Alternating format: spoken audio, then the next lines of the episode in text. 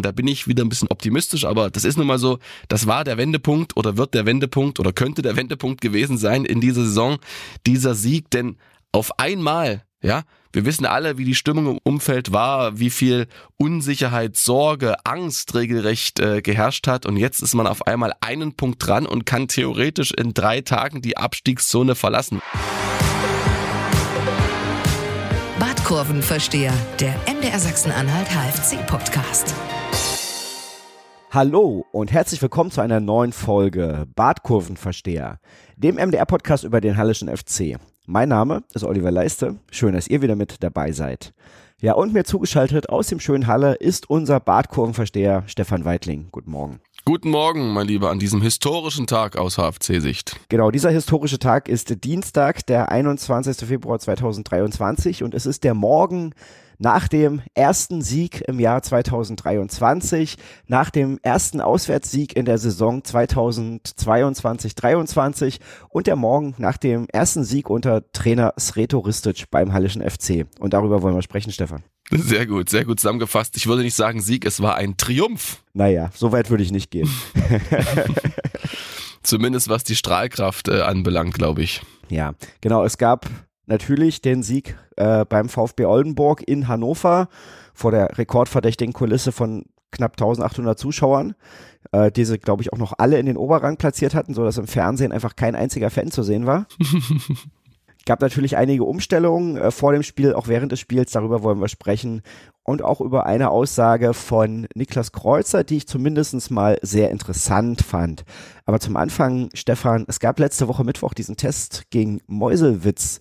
Wie sehr hat er denn dazu beigetragen, dass der HFC jetzt auch in der Liga wieder mal zu Punkten gekommen ist? Ah, das ist, glaube ich, ähm, schwer zu sagen. Ich würde diesen Sieg gegen Meuselwitz, das war ja letzten Mittwoch mit äh, 13-0, haben sie da die Zipsendorfer von der Glaserkuppe gefegt, jetzt äh, sehr niedrig hängen. Ähm, das kann man so oder so sehen. Ich glaube, offensiv hat sich vor allem einer Selbstvertrauen geholt, Dominik Stetschik mit seinen zwei Toren hat ihm aber am Ende auch nichts genützt. Er äh, war ja nicht in der Startelf, sondern Andor Bolicki hat für ihn gestürmt. Ähm, Stecic hatte da noch eine gute Möglichkeit, eine sehr gute, musste eigentlich noch ein weiteres Tor machen und defensiv war es ja schon so, dass dann zum Ende der zweiten Halbzeit, das haben mir meine Scouts berichtet, das Spiel habe ich jetzt nicht gesehen, ähm, der HFC schon ein bisschen wackeliger wurde und Meuselwitz schon das ein oder andere Tor hätte schießen können. Also insgesamt glaube ich, ähm, hat er jetzt keine große Auswirkung gehabt auf dieses Spiel in Oldenburg, weil das ja allein durch die gelb-rote Karte unter ganz anderen Vorzeichen dann stand. Ja, was die Kollegen berichtet haben von der Bild und der MZ, war auch gerade dieses bisschen wackelige Auftreten, was wir natürlich aus den Wochen vorher aus der Liga auch kannten, wo der HFC ja sehr leicht zu Gegentoren gekommen ist. War das dann vielleicht der Grund oder die Erkenntnis, Jonas Niedfeld zurück in die Abwehr zu ziehen? Na, ich glaube, das hat sich Sretoristic schon im Spiel gegen Freiburg überlegt. Also da braucht er nicht den Test gegen Meuselwitz. Und dass Jonas Niedfeld in die Abwehr zurückgezogen wurde, war ein kluger Schachzug, aber auch ein Schachzug, den er machen konnte, weil er offensiv einfach mehr Qualität und Auswahl hat. Also Omladic und Berko sind einfach zwei Spieler, die hatte André Meyer nicht. Also Omladic hat er einmal trainiert, aber er hatte sie nicht im Spiel zur Verfügung. Und wenn du so viel Qualität vorne hast, dann kannst du natürlich mit Jonas Niedfeld jemanden wieder nach hinten beordern, der diese ja, du hast selber gesagt, wackelige Abwehr ein bisschen stabilisiert. Das hat er gut gemacht und deshalb war das insgesamt ein guter Schachzug. Ja, Andor Bolicki äh, in den letzten Wochen selten zum Zug gekommen und wenn er aufgefallen ist, dann meistens, weil er spektakuläre Chancen hat liegen lassen. Was war jetzt der Gedanke, ihn statt Dominik Stetschik starten zu lassen? Das ist auch eine schwierige Wortkombination, aber. hast du gut, hast du gut gemeistert sozusagen, ja. Nein, ich glaube, ähm, Bolicki ist auf jeden Fall schneller und Kopfballstärker als ähm, Dominik Stetschik und das war ja auch so ein bisschen die Idee, es konnte man so ein bisschen heraussehen aus den ersten Minuten, wie der HFC agiert hat, also vor allem Safety first und dann eher mit äh, langen Bällen umschalten und da ist einer wie Bolicki prädestiniert dafür, der eben den Ball in die Tiefe braucht. Also er ist jetzt nicht einer, der mit dem Ball am Fuß jetzt große Wunder vollbringt, sondern er ist einer, er braucht den Ball nach vorne, er donnert hinterher und dann kann er damit was anfangen mit seiner Schnelligkeit. Ähm, er wurde auch ein, zwei Mal als Zielspieler von langen Bällen Richtung Zentrum gesucht, hat aber nicht die Fähigkeit, wie Jonas Niedfeld die Bälle so klug zu verteilen und abzulegen. Aber das, denke ich, war der Vor Vorrang gegenüber oder Vorzug gegenüber Dominik Stetschik, der dann in der zweiten Halbzeit kam und das muss man sagen, hat sich dann leider ja nicht so richtig in Stellung bringen können für den Stürmer Nummer eins im nächsten Spiel gegen 1860, weil er hatte wirklich sehr, sehr gute Möglichkeiten, sehr gute Ansätze. Die letzten 10, 15 Minuten, da war viel Raum da, da gab es etliche Situationen im Eins gegen Eins, etliche Situationen, wo hätte er abspielen können und da hätte eigentlich mindestens noch ein Tor mehr rausspringen müssen für den HFC und da hätte er sich natürlich noch ein bisschen sichtbarer machen können. Und deshalb war die Entscheidung, auch da muss man aus Touristisch recht geben, richtig Boliki von Anfang an stürmen zu lassen. War da vielleicht auch der Gedanke, dass man in den letzten Spielen ja schon gesehen hat, dass er immer noch mal Zug reinkam, wenn Boliki eingewechselt wurde, auch wenn er die Tore nicht gemacht hat? Und dann vielleicht so ein bisschen die Hoffnung, naja, wenn er mehr als eine oder zwei Chancen in den zehn Minuten Spielzeit, die er dann noch hatte, bekommt, dann wird er sicherlich auch öfter mal einen machen. Glaube ich nicht, dass das die Überlegung war. Also das äh, ist ja immer eine ganz andere Konstellation. Wenn du in der 60. Minute reinkommst, sind A, die Kräfte beim Gegner schon so ein bisschen geschwunden und äh, du hast ganz oft eine andere Spielsituation als von Anfang an. Ich hatte es ja gesagt, Halle weiß nicht von Anfang an aus, das Spiel zu dominieren. Sie haben ähm, die ersten 10 Minuten, 15 Minuten Oldenburg die Regie überlassen, dann haben sie sich so ein bisschen reingekämpft, aber haben insgesamt sehr vorsichtig agiert und ich glaube, man hat darauf spekuliert, dass es eben mal zu so einem schnellen Konter kommt, äh, wo Andor Bolicki seine Fähigkeiten ausspielt und in der zweiten Halbzeit hat dann genau das äh, funktioniert. Ich war erstmal ein bisschen überrascht, als ich die Aufstellung gesehen habe. Jetzt nicht, weil Jonas Niedfeld in der Abwehr war, das hatte sich in den Tagen vorher ja schon angedeutet, sondern beim Kicker war Niklas Kreuzer erstmal als Kapitän vermerkt. Und da habe ich gedacht, Mensch, Geburtstagskind, Kapitän, was wollen sie uns denn damit? Geschenk. Ja, was wollen sie uns damit sagen? Und dann habe ich das Spiel angemacht und dann war aber doch alles wie gehabt. Äh, Jonas Niedfeld war Kapitän. Also das hätte mich dann schon auch ein bisschen verwundert, muss ich gestehen, wenn er da jetzt dieses dieses Zeichen gesetzt hätte und den Kapitän gewechselt hätte. Ja, das ist natürlich, glaube ich, ähm, beim Kicker war es so, ich habe das ja auch ähm, kurz verfolgt äh, vor meiner Live-Reportage, da stand noch Jens Kiefer als Trainer, dann war die Aufstellung auch völlig falsch, das ist ja immer schwer aus der Ferne. Ähm, ich habe das Glück gehabt, dass ich auch wirklich die taktische Aufstellung zugespielt bekommen habe, rechtzeitig, mit der der HFC aufgelaufen ist. Und da war es eben so, dass Boliki ja nicht zumindest laut Tableau von Sretoristic alleine im Sturm vorne war, sondern begleitet wurde von Nick Omladic, also eine Doppelspitze, dann Denis auf der 10, Berko und Zimmerschied auf den Außen und Zazar als einziger Sechser. Das hat sich dann teilweise immer so ein bisschen verschoben, weil vorne viel rotiert wurde. Zimmerschied war mal links, war mal rechts, aber ähm, ich wollte nur sagen, das ist für einen Kicker, weiß nicht, schwer einfach, wenn du zu keinem Kontakt hast, dann malst, malst du dir da irgendeine Aufstellung zusammen und vielleicht äh, haben sie noch irgendwie eine alte gehabt, wo Kreuzer Kapitän war, als Niedfeld gelb gesperrt war. Stimmt, das fällt mir. Das zur Einordnung. Das fällt mir mhm. auch gerade ein, ja, dass der Niedfeld im Spiel gegen Freiburg. Mach dir keine Sorgen, Olli. Mach dir keine Sorgen. Jonas Niedfeld bleibt Kapitän. ja, aber ist ja gerade, wenn ein neuer Trainer kommt so und dann liest du dieses, hörst jenes, weißt du, und guckst dann auf die Aufstellung und denkst erstmal, oh, was ist denn da los? So, kleiner Überraschungsmoment auf jeden Fall. Das glaube ich nicht, weil im Training hat ja immer Jonas Niedfeld als erster Ansprechpartner und sogenannter verlängerter Arm von Sretoristic äh, gedient. Deshalb gibt's da, glaube ich, keinen Punkt, da den Kapitän zu wechseln. Aber ist auch völlig wurscht. Genau, ist ja nicht passiert. Aber Niklas Kreuzer ähm, ist ja dann doch noch aufgefallen, ne, indem er dann auch noch das Siegtor geschossen hat. Genau, mit einem souverän verwandelten Elfmeter. 4 von 4, seine 100% Bilanz in dieser Saison und er ist variantenreich, ne? Also er hat jetzt zum zweiten Mal links unten geschossen, hat einmal auch rechts mittig und rechts flach geschossen, also toller Elfmeter, knallhart platziert, unhaltbar und in so einer Situation wirklich Hut ab und war vielleicht sein wichtigster Elfmeter und damit sein wichtigstes Tor in diesem Jahr, weil das denke ich nämlich auch, dass es jetzt und da bin ich wieder ein bisschen optimistisch, aber das ist nun mal so, das war der Wendepunkt oder wird der Wendepunkt oder könnte der Wendepunkt gewesen sein in dieser Saison, dieser Sieg, denn auf einmal, ja, wir wissen alle, wie die Stimmung im Umfeld war, wie viel Unsicherheit, Sorge, Angst regelrecht äh, geherrscht hat. Und jetzt ist man auf einmal einen Punkt dran und kann theoretisch in drei Tagen die Abstiegszone verlassen. Was ist denn hier los? Ja, weiß nicht, ob das jetzt schon der Wendepunkt war, soweit würde ich noch nicht gehen, weil der VfB Oldenburg natürlich jetzt auch wirklich muss man ehrlicherweise sagen, keine gute Drittligamannschaft ist. Also da hat man schon auch gesehen, warum die eben auch unter dem Strich stehen. Das stimmt. Genau wie der Hallische FC.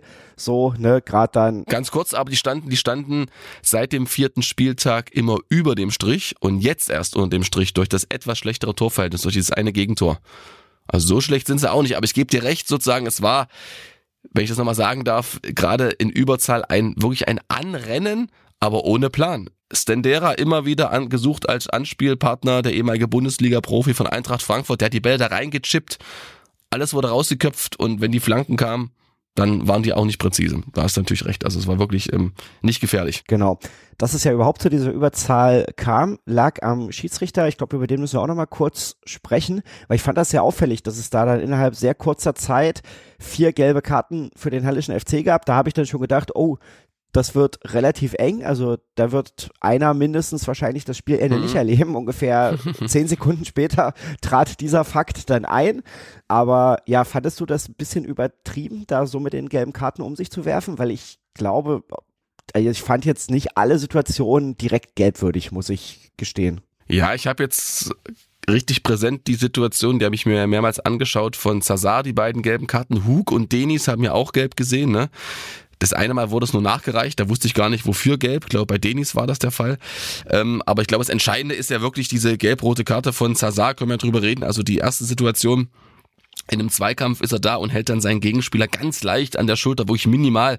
Das ist sehr, sehr hart die Entscheidung und war für mich auch kein taktisches Foul. Also äh, hätte man nicht geben müssen. Die zweite gelbe Karte dann schon eher. Klar, Zazar sieht seinen Gegenspieler nicht, ähm, grätscht dann rein und äh, erwischt ihn. Muss man dann schon äh, gelb zeigen und deshalb ist es am Ende klar, gelb-rot. Wäre aber mit ein bisschen Feingefühl vom Schiedsrichter auf jeden Fall vermeidbar gewesen. Aber wer weiß schon, was dann passiert wäre. Am Ende war es gar nicht so schlecht im Nachhinein, denn das Gegentor wurde so verhindert. Durch die Grätsche von Zazar hat er seinen Gegner umgesetzt und Oldenburg hat sich dann irgendwie in dieser Überzahlsituation die Zähne ausgebissen und die waren vom Kopf auch irgendwie nie frei, dachte ich. Die dachten die ganze Zeit, oh, jetzt müssen die doch irgendwie besiegen, aber wir, wir schaffen es irgendwie nicht und das wirkte dann immer verzweifelter am Ende. Erich Berko hatte noch äh, gelb gesehen, hätte aber statt einer, da kann ich mich jetzt gar nicht an die, an die Szene erinnern, aber ich glaube, das war eine von denen, wo ich gedacht habe, na so wild war das jetzt nicht, genau wie du es angesprochen hast bei der ersten gelben von Zazar, die zweite kann man dann schon geben, das ist dann ein bisschen unglücklich, aber ja, Niklas Kreuzer hat es dann auch gesagt, naja, vielleicht verhindert er da das Tor, genau wie du es jetzt gesagt hast, ne, und insofern alles richtig gemacht, der Junge. Und genau wie du es gesagt hast, vielleicht hat das eben auch dieses Zusammenrücken des HFC ausgelöst. Aber ja, Erich Berko hätte eben auch schon einen Elfmeter bekommen können. Ne? Und aus meiner Sicht war das vielleicht eher ein Elfmeter als der den dann tatsächlich gab. Na, zumindest gab es eine Berührung hinten. Ähm, ich weiß nicht mehr wo, ich glaube an der Wade oder so, ne? Wird er von ja, seinem na, er hält ihn, hält ihn ein bisschen an der Schulter und er trifft ihn unten am Fuß unten, auch ne? noch, ja. Ja, aber der, der Schulterhalter, der war nicht viel. Ich weiß, es ist immer nicht klar, das ist ein, alles in Realgeschwindigkeit, geht sau schnell und der Bergo ist halt auch eine Maschine, ne? Wenn der mit seinem bulligen Antritt da loslegt, dann, dann wird's schwer, den, den zu halten. Er hat ja viel Geschwindigkeit. Aber was mir eigentlich imponiert hat, ist, dass er eigentlich das verinnerlicht hat, was André Meyert im, im Trainingslager in der Türkei immer eingefordert hat, weiter, weiter, weiter, egal wie die Situationen sind. André Meyer hat ja auch immer trainieren lassen und hat ähm, fragwürdige Schiedsrichterentscheidungen sozusagen simuliert, indem er einfach nicht ins Training manchmal eingegriffen hat, so nach dem Motto, äh, im Spiel wäre es vielleicht ein Foul gewesen, aber im Training eben nicht. Spieler stellt euch drauf ein und das hat Erich Berko, obwohl er nie unter André Meyer trainiert hat, anscheinend schon verinnerlicht. Ich fand es klasse, dass er sofort aufgestanden ist, dass er nicht lamentiert hat, auch wenn jetzt viele sagen, ja, vielleicht hätte er dadurch einen Elfmeter bekommen. Wir wissen es nicht, weil der Schiedsrichter hat ja schon so eine Sekunde Zeit. Also Berko lag ja unten und beim Elfmeter von Bulli ging es ja auch rasend schnell. Der lag unten und sofort kam der Pfiff und ich glaube, er hätte nicht gepfiffen. Deshalb hat das Berko richtig gemacht, hat sofort weitergespielt und ja, am Ende ähm, gute Aktion von ihm. Überhaupt ein sehr gutes Spiel in den ersten 45 Minuten, fand ich. Genau, musste dann raus, genau wie Nico Mladic, weil der HFC umgestellt hat. Ähm, Janis Vollert und Niklas Landgraf kamen dann rein. Es war dann eine 5-3-1-Formation wie hat die dir gefallen in der zweiten Halbzeit? Noch ein Satz äh, zu Erich Bergo. Gestatte mir das bitte, lieber Oliver. Ich fand auch dieser eine Spielzug, den dann Tom Zimmerschied im Fallen sozusagen auflöst beziehungsweise abschließt. Das war klasse gespielt von Berko. Dieser Ball da, dieser Chipball auf, auf Zimmerschied. Ich glaube, das können nur wenige beim HFC so einen Ball, Ball spielen und das zeigt eben auch die Qualität die eben Erich Berko mitbringt. Wie hat mir das 5-3-1 gefallen? Hat mir sehr gut gefallen, weil am Ende war es erfolgreich. Die Defensive, die wirklich stabil gestanden hat. Und man hat auch gut gesehen durch diese Fünferkette hinten, da gab es kaum Räume, das Zentrum war dicht und Oldenburg hat sich die Zähne ausgebissen und das Tor ist ja genau durch diese Fünferkette würde ich jetzt mal frech behaupten, entstanden. Es gab so einen ungenauen Pass von einem Oldenburger. Niedfeld rückt aus der Fünferkette zwei Schritte raus. Er läuft diesen Ball, passt zu Tunay Denis. Der spielt mit Hirn. Der bolzt das Ding nicht nach vorne, sondern gibt ihn kurz weiter auf Landkraft. Der sieht den starteten Boliki. Der ist nicht im Abseits. Der Zitarski, sein Gegenspieler, hebt den Arm, aber es war kein Abseits. Ich habe es mir Frame für Frame angeschaut und dann zieht Boliki durch und dann kommt der Elfmeter, reden wir noch drüber. Aber das war auf jeden Fall ein Zeichen, wie es funktionieren kann, eben dieses extrem engmaschige Verteidigen, kaum Platz lassen zwischen den einzelnen Abwehrspielern und dadurch war sozusagen Oldenburg gezwungen, immer wieder auf den Flügel auszuweichen. Sie mussten flanken und dann der nächste große Pluspunkt beim HFC. Sie waren gestern die Könige der Lüfte. Ich habe gefühlt neun von zehn Kopfballduellen beim HFC gesehen und deshalb war da auch keine große Gefahr da. Und wenn mal einer durchgerutscht ist, wie kurz vor Schluss, da kam ja keiner von, glaube drei, vier HFC-Spielern an den Ball, dann hat der Kollege Schmitz von Oldenburg den Pfosten getroffen und der war gestern Abend auch noch ein Hallenser. Also hat alles gepasst. Ne, ein paar HFC-Fans hatten gemeint, der Schiedsrichter war ja eher ein Oldenburger, ne? Insofern waren es dann 12 gegen 11, wobei ich es auch nicht ganz so eng gesehen habe, abgesehen von dem Platzverweis, dass es jetzt wirklich krass gegen den HFC war, denn du hast es angesprochen, über den Elfmeter, den es dann gab, müssen wir auch nochmal sprechen. Ja. Also, naja, also aus der Realgeschwindigkeit hätte ich ihn, glaube ich, nicht gegeben. Nee, ich auch nicht, habe ich mich auch gleich festgelegt, das sah aus wie ausgerutscht. Und wenn man ehrlich ist, natürlich gibt es diese minimale Berührung von Zitarski an Bolicki, aber schauen wir uns mal die Aktion an. Bolicki rennt auf Zitarski zu, kommt also von links in den Strafraum reingezogen, macht so eine leichte Körpertäuschung, kommt aber eigentlich gar nicht vorbei und muss sich dann nochmal um die eigene Achse drehen. Da bekommt er die Berührung unten am Fuß und da hat er Riesenglück, denn durch diese Drehung nimmt er Geschwindigkeit und Zeit raus und der Oldenburger, äh, weiß nicht welcher Verteidiger es war, der war schon wieder mit dabei, um seinen Kollegen Zitarski zu helfen. Also die waren da schon in Überzahl und wenn der Elfmeterpfiff nicht gekommen wäre, dann wäre die Situation eh verpufft. Und da hat er einfach Riesenschwein gehabt und du hast dann nochmal genau hingehört, ne, was Dario Fossi, der Oldenburger Trainer, gesagt hat. Ja, der hat die Szene nach dem Spiel gesehen und sagte dann bei den Kollegen, auch in der Realgeschwindigkeit, was? Dafür gab es einen Elfmeter, war völlig erschüttert. Dann kam die Zeitlupe und dann hat er gesagt, ja, er trifft ihn ganz leicht und ah, ich will jetzt hier wirklich nicht als schlechter Verlierer dastehen, aber ich sag's mal so, beim Handball, äh, da kriegen die mit voller Geschwindigkeit die Hand ins Gesicht und bleiben einfach stehen und bei uns reicht das eben für einen Elfmeter, aber klar, ich hätte ihn auch genommen, wenn wir ihn bekommen hätten. Also, ja, das, das, das würde ich so unterschreiben, ne? Dass er da sicherlich sehr leicht fällt und klar, Profifußballer sind dann eben auch geschult darin, solche Situationen zu erkennen und da bei der leichtesten Berührung es zu probieren, weil sie wissen, dass es dann oft äh, auch gepfiffen wird, beziehungsweise weil natürlich auch in den Bundesligen mit Videoschiedsrichter ja dann oft das Standbild entscheidet. Und wenn da eine Berührung zu erkennen ist, dann ist das oft ausschlaggebend, unabhängig ja, davon, stimmt. wie das in der äh, realen Geschwindigkeit aussah oder wie sich es vielleicht auch angefühlt hat. Und ja, und dann holt er den eben raus und rechtfertigt seine Aufstellung allein damit, dass er quasi ein Tor vorbereitet hat.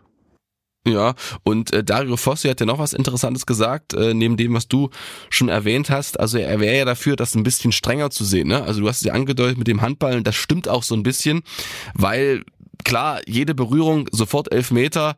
Das sieht dann immer in der ähm, Zeitlupe auch so aus. Ne? Dann wird immer das Bild vor zurückgespult und siehst, wie der Fuß den Fuß des Gegners berührt. Aber insgesamt, ja, hat er schon recht. Also da könnte man durchaus ein bisschen großzügiger sein, weil da, sonst, weißt du, was lernt ein Zitarski daraus? Der lernt daraus, ich darf eigentlich gar nicht mehr im Strafraum so richtig in den Zweikampf gehen, muss mich eigentlich völlig zurückhalten. Weiß nicht, ob das dann so gut ist äh, fürs Spiel. Andererseits hast du dadurch vielleicht auch mehr Torchancen, wenn der Gegner nicht so fest zupackt.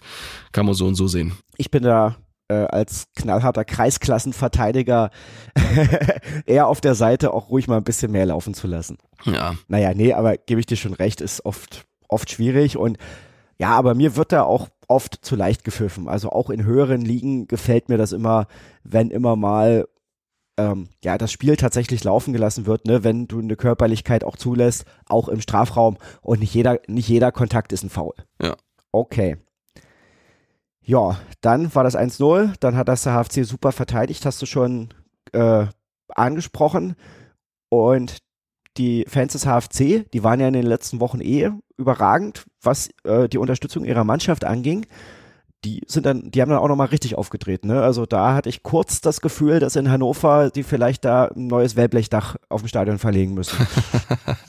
ja, und vor allem war es schön zu sehen, wie vor allem nach Schlusspfiff die Mannschaft nochmal wirklich hochmarschiert ist, äh, den langen Weg bis unters Dach und sich erst hat unten feiern lassen, dann hat oben feiern lassen und ähm, ich dachte schon, dass, dass dieses Banner Montagsspiele bleiben scheiße wird ausgetauscht äh, nach diesem Sieg, weil er ja wirklich sehr elementar wichtig war, aber egal, kann sie schon verstehen, die HFC-Fans da Montag 230 Kilometer hinzu fahren Richtung äh, Hannover. Das ist schon äh, ziemlich nervig, aber insgesamt eine tolle Unterstützung und sie hatten ganz oft, obwohl sie ja klar in der Unterzahl waren, glaube waren so 200, 300, ne? Oldenburg hat ja 1500 Fans äh, mit Bussen aus Oldenburg nach Hannover gechartert. Es, nee, es waren schon ein paar mehr. Ich glaube, das waren schon so an die 500 HFC-Fans. Also auch okay, so wie der, okay, wie der Block okay. aussah.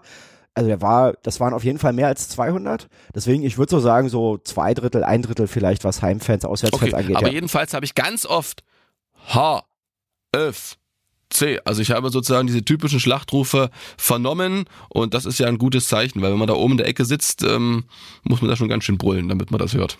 Ja, nee, auch da hilft das Dach ein bisschen tatsächlich, aber die waren schon sehr laut. Von Oldenburg kam jetzt nicht so viel, aber die sind mir jetzt auch nicht so als krasseste Fanszene äh, in Deutschland bekannt. Haben aber immerhin auch 6000 Zuschauer so im Schnitt. Also Echt, ja? nicht viel weniger als der HFC, ja, ja, im Marschwegstadion. Ja, okay, ja. krass, das hätte ich jetzt so nicht ähm, im Blick gehabt. Naja, noch ein Wort zu den Montagsspielen. Die werden ja dann jetzt auch, glaube ich, zur nächsten Saison abgeschafft. So, muss ich persönlich sagen, finde ich eigentlich auch wirklich gut, weil Fußball ist für mich irgendwie am Wochenende und nicht dann noch montags. Ist irgendwie auch schön, wenn man mal ein paar Tag Pause hat, bevor dann wieder Champions League ist und Europa League und das Ganze alles schon wieder losgeht. Und naja, insofern hatten die HFC-Fans ja noch Glück, dass es das Spiel in Hannover war und nicht zum Beispiel in Oldenburg, wo die Strecke einfach doppelt so weit gewesen wäre. Ne? Ja, das stimmt. Mhm. Und aber wirklich dann so die, die letzten Minuten, die sind ja gefühlt alle 30 Sekunden irgendwie ein bisschen lauter geworden. Und mit, mit, mit jeder Aktion, jedem Ball, der da geklärt wurde, wurde da gejubelt, so, ne? Und dann haben sie sich auch selber in, so ein bisschen in so einen Rausch gefeiert und dann ihre Mannschaft da extrem gepusht. Und das war da wirklich eine, eine gute Einheit. Und das könnte dann vielleicht, ja, der Punkt sein, was du vorhin schon so sehr mutig als die Wende verkündet hast. Aber das, das kann so ein Moment sein, aus dem man für die nächsten Wochen vielleicht sehr viel mitnehmen kann. Auf jeden Fall. Und das hat man auch gesehen, dieser Jubel, diese Befreiung und da denkt keiner mehr drüber nach, wie kam der Elfmeter zustande. Fakt ist, gegen den direkten Konkurrenten drei Punkte geholt. Druck war immens. Wir wissen es alle, ähm, was in diesem Jahr alles beim HFC passiert ist. Dieses Personalbeben mit drei Veränderungen auf drei entscheidenden Positionen. Dann diese tiefen wirklich schmerzhaften Rückschläge gegen Dynamo Dresden und äh, gegen äh, Freiburg und jetzt eben mit Sretoristic, über den haben wir noch gar nicht so viel gesagt. Ähm, der das einfach, glaube ich, gut macht, der das sehr zurückhaltend, sehr cool ist und ich glaube, das kommt gut an im Team. Allerdings bin ich da auch mal so ein bisschen vorsichtig. Ne? Es ist erst der Anfang und wir müssen gucken, wie sich die nächsten Spiele entwickelt. Aber jetzt war es erstmal sehr gut einfach von allen. Ja, ich glaube ja, das ist, naja, sagt sich jetzt sehr leicht, aber ich glaube tatsächlich, es ist so ein bisschen das Einfachste, was du als Trainer auch machen kannst, wenn du neu in einen Verein kommst, der unten drin steht, erstmal die Abwehr zu stabilisieren. Und das hat ja auf jeden Fall gut funktioniert. Da haben sie die äh, richtige Herangehensweise gehabt, auch als es, als noch 11 gegen 11 gespielt wurde. Und Niklas Kreuzer hat da was sehr Interessantes nach dem Spiel gesagt, nämlich, ja, bisher haben wir irgendwie immer im 1 gegen 1 über den ganzen Platz verteidigt. Heute waren wir endlich mal ein Block. Und das war ja wirklich zu sehen, wie sie da alle eng zusammenstanden, wie dann auch diese, diese Fünferkette und gerade die, die drei Innenverteidiger dann in Unterzahl da wirklich eng zusammengeblieben sind, sich gegenseitig abgesichert haben und so dieses, ja, gemeinsame Verteidigen. Das hat Niklas Kreuzer dann sehr gelobt. Da habe ich mich gefragt und ich habe das auch bei einigen Fans gelesen, ob das nicht auch eine kleine Spitze gegen André Meyer war. Müssten wir André Meyer fragen. Ähm, ich fand sozusagen, was du jetzt beschreibst, dieses kompakte, enge Stehen, ja, das stimmt, aber so hat der HFC auch im Hinspiel gegen Freiburg gespielt. Da waren sie auch in doppelter Unterzahl, blieb ihnen ja auch nichts anderes übrig. Ich glaube, wenn man in Unterzahl spielt, ist es immer so, dass du versuchst, das Zentrum dicht zu machen und ähm, die Angriffe abzuleiten äh, auf den Flügel und dann eben mit den großen Leuten war ja noch Vollert mit drinne, äh, Rettemann, Niedfeld, das sind ja alles alles Kopfballstarke Spieler, ja, die dann sozusagen die hohen Bälle abfangen. Und ich gebe dir aber recht, sozusagen, weil wir uns die Gegentore anschauen gegen äh, Dynamo Dresden, gegen Freiburg, das war eben dieses klassische Verteidigen eins gegen eins weil eben der HFC sehr mutig ähm, aufgerückt ist, dann kannst du natürlich hinten im Block stehen. Da musst du eben eins gegen eins verteidigen und wenn das eben schief geht, dann knallt's meistens und so ist es dann auch passiert äh, gegen die beiden Teams zuletzt und deshalb ist es, glaube ich, sehr gut von dir erkannt, ähm, dass äh, Ristic da eben dieses Risiko erst mal minimiert hat und man hat es ja schon von Anfang an gesehen. Das war ja wirklich so, dass der HFC eben nicht flach aufgebaut hat, wie noch unter Meier, sondern sehr ähm, vorsichtig agiert hat, oft einen Langball gespielt hat, nicht ins Zentrum, sondern auf die Außenbahn. Und was aufgefallen ist, sobald einer im Mittelfeld gemerkt hat, oh, meine Anspielstation, mein Passweg, der ist zu, dann spiele ich lieber hinten rum. Und das kann sich ein neuer Trainer natürlich auch jetzt leisten, weil alle erstmal nicht die Erwartung haben, wir wollen hier eine richtig schöne Prise, schön Fußball sehen, sondern wir wollen erfolgreichen Fußball sehen. Und als André Meyer damals kam, hat er ja auch erstmal von Florian Schnornberg ähm, sozusagen die Defensive stabilisiert und hat dann erst in der neuen Saison davon gesprochen, eben diesen offensiveren Fußball mehr zu zelebrieren. Das ist am Ende dann nicht aufgegangen, aber er hatte ja auch keine andere Wahl. Er musste es ja am Anfang so probieren. Jetzt kann man sich darüber streiten, ob er zu spät umgesteuert hat, aber Sretoristic macht jetzt einfach clever, setzt sich da durch und äh, bringt erstmal Fußball, der einfach Überleben sichert und vor allem Vertrauen bei der Mannschaft bringt, Selbstvertrauen und auch das Umfeld so ein Stück weit beruhigt und das ist dann erstmal die richtige Entscheidung. Und na, da kommt ihm jetzt natürlich auch entgegen, ne, dass er jetzt Spieler hat wie Omladet, wie Berko, was ist, was dieses Her diese Herangehensweise vielleicht auch nochmal ein bisschen leichter macht, während der HFC vorher, glaube ich, schon auch einfach einen sehr großen Aufwand betreiben musste, um zu Chancen zu kommen. Jetzt hast du eben Spieler, wenn du hinten erstmal, naja, mit sechs Leuten stehst und dann hast du äh, Zimmerschied noch dazu, äh, Bolicki, du hast du vorne vier, die sind, die sind schnell und die sind aber auch die können dem Gegner ziemlich auf den Sack gehen, wenn er einfach einen kleinen Fehler macht. So, und dann schickst du die halt ja, tief. Zumal, die sind, das sind alle Spieler, die können 1-1 äh, gut lösen und die haben mal eine Idee und die bringen Überraschungen rein. Das hatte bisher nur Zimmerschied gebracht, das haben wir ja gesehen, sein 1-1 gegen Aktionen, zum Beispiel gegen Mannheim. Aber die Aktion von Berko, die ist einfach mega gut gespielt. Also überraschend da, pups, so ein Ball auf Zimmerschied da über die ganzen Abwehrspieler drüber hinweg. Und so eine Fähigkeit, die hatte der HFC vorher nicht und wir sind mal gespannt, ob sie das dann auch weiter so bestätigen. Ja, ist dir sonst noch irgendwas aufgefallen bei Sreto Risse? Du hast ihn ja jetzt über die ersten Tage auch ein bisschen enger verfolgt. Also, ja, wie ist er so als, als Typ? Hast du da noch irgendwas herausgefunden, was jetzt noch nicht, was über den ersten Eindruck, den wir ja besprochen haben, hinausgeht? Ähm, Nee, das ehrlich gesagt noch nicht. Ich war auch äh, letzte Woche ein paar Tage nicht da. Also ich habe jetzt noch kein intensives, langes äh, Interview auch so abseits geführt mit Sretouristisch. Das wird äh, die nächsten Tage sicherlich kommen. Und dann habe ich noch einen besseren Eindruck, aber was mir wirklich auffällt, da müssen wir aufpassen als Journalisten, er ist ein Meister darin, fast schon Politikerniveau, Fragen wirklich abzubügeln und direkte Antworten zu vermeiden, weil genau die Situation, die du gerade geschildert hast von Kreuzer, der sagt, ähm, wir verteidigen, jetzt besser im Block, die hat auch der Magenta-Reporter dem äh, Sretoristic gestellt und er hat sich da nicht in die Karten schauen lassen, da wurde auch nicht nochmal nachgebohrt. Und auch vor dem Spiel gab es viele direkte Fragen, die es Retoristic ganz kurz so angetippt hat mit einer Mini-Antwort und dann hat er erzählt, was er erzählen wollte. Ähm, das ist einfach nur so meine Beobachtung, dass man da wirklich äh, gucken muss, dass man ihn da manchmal auch wirklich ein bisschen äh, festnagelt sanft versucht man das natürlich, weil wenn einer nicht sich in die Karten gucken lassen will, dann macht er das nicht. Da kannst du die geilste Fragetechnik anwenden der Welt. Aber man kann es ja zumindest mal versuchen. Ja, dann lass uns doch kurz vorausschauen, denn am Freitag geht's schon weiter. und der Hallische FC empfängt die Münchner Löwen, wo wir über weite Teile der Saison gesagt hätten, naja, da braucht's schon ein Wunder, dass der HFC gegen so eine Mannschaft was holen kann.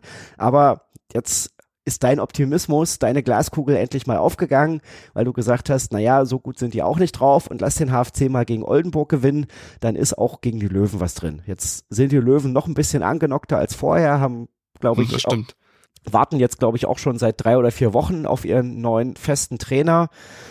Der HFC hat jetzt dieses kleine Momentum durch den Sieg gegen Oldenburg und schlägt jetzt die Löwen, Stefan? Auf jeden Fall. Ich bleib weiter optimistisch, aber ich glaube, dass die Löwen dieser Woche wirklich handeln werden. Sind ja dann Verhandlungen mit Achim Bayerlotzer, der will aber von RB noch, so habe ich es zumindest gelesen, eine höhere Abfindung haben und deshalb hat er sich noch nicht entschieden, bei den Löwen zu unterschreiben. Die brauchen jetzt einen neuen Trainer, aber wenn wir Glück haben, kommt er doch erst nächste Woche, glaube ich zwar nicht, aber das wäre ideal, weil wir wissen alle, was für eine Kraft ein neuer Trainer freisetzen kann, weil sich dann eben wieder Spieler zeigen. Und das nochmal kurzer Sidekick zum HFC. Tunay Denis, der stand lange nicht in der Startelf gegen Zwickau, war das zuletzt. Ähm, da ist er nach der ersten Halbzeit ausgewechselt worden. Hat mir gut gefallen. Ähm, und Sretouristisch gibt ihm einfach das Vertrauen. Ne?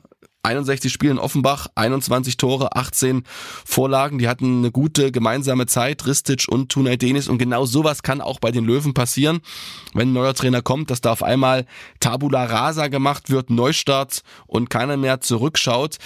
Ähm, das 0 zu 3 zu Hause gegen Ferl, das war richtig bitter. Da gab's Spott und Häme von den eigenen Fans. Also die ja, die wollen Wiedergutmachung, aber vielleicht sind sie an so einer Situation wie der HFC vor dem Dynamo-Spiel und gehen vielleicht auch ein bisschen zu optimistisch rein, weil ich glaube, dass Retoristic erstmal nicht viel dran ändern wird. Er wird weiter auf Stabilität setzen. Das Publikum wird geduldig sein. Wir werden keinen riesen fantastischen Spektakelfußball erwarten, sondern äh, alle sind, glaube ich, froh, die dem HFC die Daumen drücken, wenn das irgendwie am Ende erfolgreich ist und deshalb kann das was werden, weil die Löwen eben, du hast es selber gesagt, erst ein Spiel in diesem Jahr gewonnen haben, vier verloren, ein Unentschieden, das war es 2-2 gegen Oldenburg und deshalb absolut schlagbar und und dann geht's ja weiter, Olli. Das ist ja, ein, das ist ja ein Märchen. Also das ist ja wirklich ein goldener Teppich und ein roter Teppich fürs Retouristisch.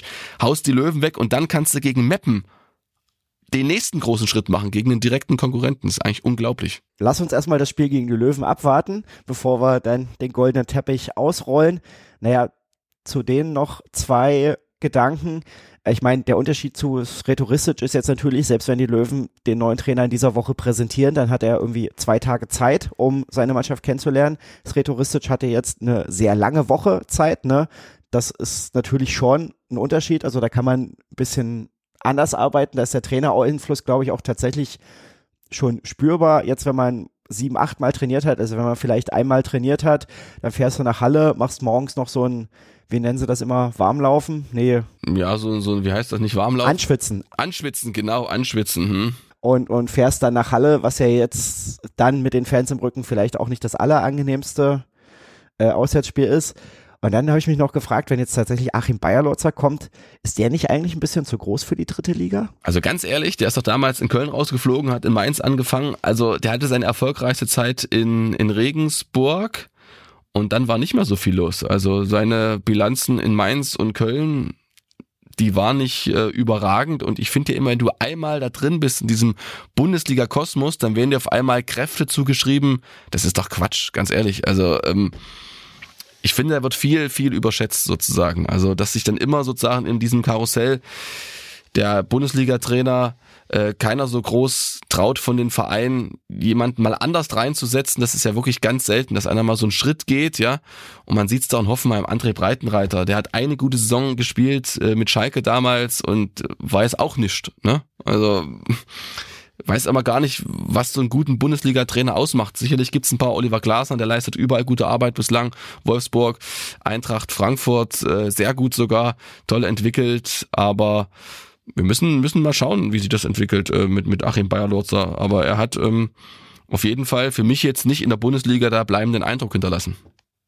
Und der große Vorteil des HFC ist natürlich, oder das wollen wir besprechen, ob es ein Vorteil ist, dass das Spiel nun eben schon am Freitag stattfindet und dass du tatsächlich, wenn du punktest, Moment, ich mache gerade nochmal die Tabelle auf. Sind sie raus, haben sie 23, sind sie über Dortmund. Na, wenn du, wenn du, wenn du punktest, dann hast du, hast du, hast du 21, dann würdest du auf jeden Fall erstmal über den Strich rutschen. Wenn du gewinnst, rutschst du auf jeden Fall zumindest mal raus. Ist das, das ist ein Vorteil, oder? Wenn man dann. Klar, du kannst jetzt vorlegen. Du kannst jetzt vorlegen und auch die Konkurrenz so ein bisschen unter Druck setzen. Das war ja auch ein Vorteil, dass Halle Montag gespielt hat, weil die Konkurrenz eben für Halle gespielt hat. Dadurch war es ja möglich, dass man eben dranrücken konnte durch die Niederlagen von Zwickau und äh, Dortmund 2. Hat Meppen gewonnen? Nee, die haben da auch verloren, oder? Ich habe jetzt nicht den ganzen Spieltag äh, im Kopf. Jedenfalls hat, hat Halle profitiert. Punkt aus. Die haben profitiert. Bayreuth war die einzige Mannschaft, die gewonnen hat. In, in, das war ein bisschen überraschend in Osnabrück nach 0-2. Genau, bei Meppen hatte verloren. Klarer Vorteil für Halle. Es läuft momentan. Das Momentum ist beim HFC. Ich habe es im Gefühl. Okay, ne, werden wir, werden wir schauen. Aber das wäre dem HFC natürlich zu wünschen. Und ich glaube, das wäre dann ich, da, dann können wir da auf diesen roten Teppich kommen, den du gerade angesprochen hast. Wenn du es tatsächlich am Freitag schaffst, über den Strich zu rutschen und das gibt dir dann glaube ich, wirklich so einen Schub. Ja, ja, ist ja jetzt schon so, ist ja jetzt schon so. Deshalb war es ja so entscheidend. Also, dass man eben diese vier Punkte erstmal getilgt hat und es jetzt wieder so ein bisschen, so ein Stück weit in der eigenen, in der eigenen Hand hat. Aber wir wissen alle im Fußball, pff, es hätte auch anders laufen können, ne, gegen Oldenburg. Also, wenn das Pfostending der Pfostentreffer von ähm, Schmitz eben ein Tor wird, dann hängen die Köpfe schon wieder ein bisschen nach einem 1-1. Also es ist auch viel Glück und äh, Zufall dabei, müssen wir auch ehrlich sagen. okay, ja.